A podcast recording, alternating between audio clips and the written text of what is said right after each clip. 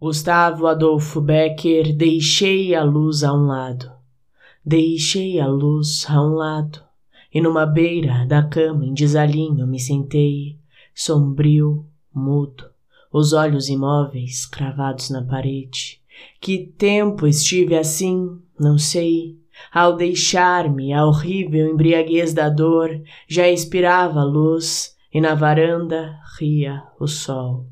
Não sei tampouco em tão terríveis horas em que pensava o que passou por mim.